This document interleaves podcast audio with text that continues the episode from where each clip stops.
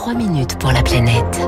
Bonjour Baptiste Gabory. Bonjour François, bonjour à tous. C'est une première mondiale et une avancée significative dans le dossier ultra sensible de la pollution atmosphérique des grands ports. La compagnie maritime française La Méridionale a inauguré hier à Marseille un système de filtre à particules sur un de ses navires. Oui, sur le Piana, hein, c'est l'un des quatre bateaux de la compagnie qui assure les liaisons entre Marseille et la Corse.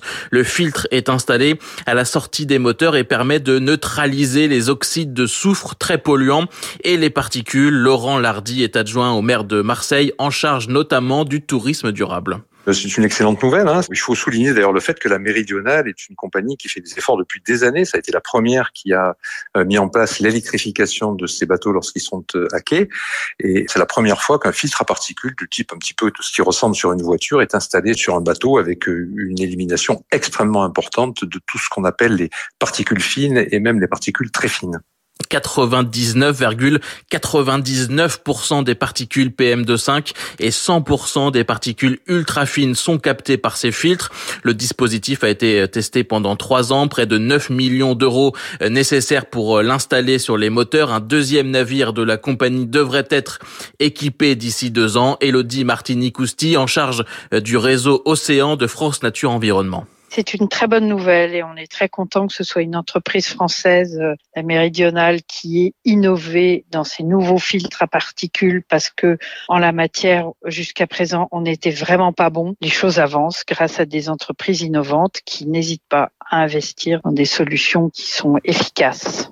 L'installation de ce filtre a été en partie euh, financée par la région euh, Sud à travers son dispositif Escale Zéro Fumée euh, lancé en 2018, dispositif qui va permettre notamment d'électrifier les quais pour que les navires, les ferries ou les paquebots de croisière se branchent en arrivant plutôt que de continuer à faire tourner les moteurs. Ce sera bientôt le cas pour 100% des navires à Toulon, à Nice et d'ici quelques années aussi à Marseille. Renaud Muselier est le président de la région Sud. Port de Marseille, c'est plus complexe parce qu'il est plus gros, il est plus ancien. Donc, on a 2023 100% des, ferries et des cargos qui seront 100% électrifiés et 2025 euh, les bateaux de croisière. La difficulté technique quand même, parce que c'est bien beau de dire c'est électrifié. Pour que vous rendiez compte euh, un peu la, la, puissance euh, de consommation de ces bateaux, si vous mettez à Toulon par exemple, au moment où ils se branchent, si vous n'avez pas augmenté la capacité électrique du port, vous éteignez Toulon.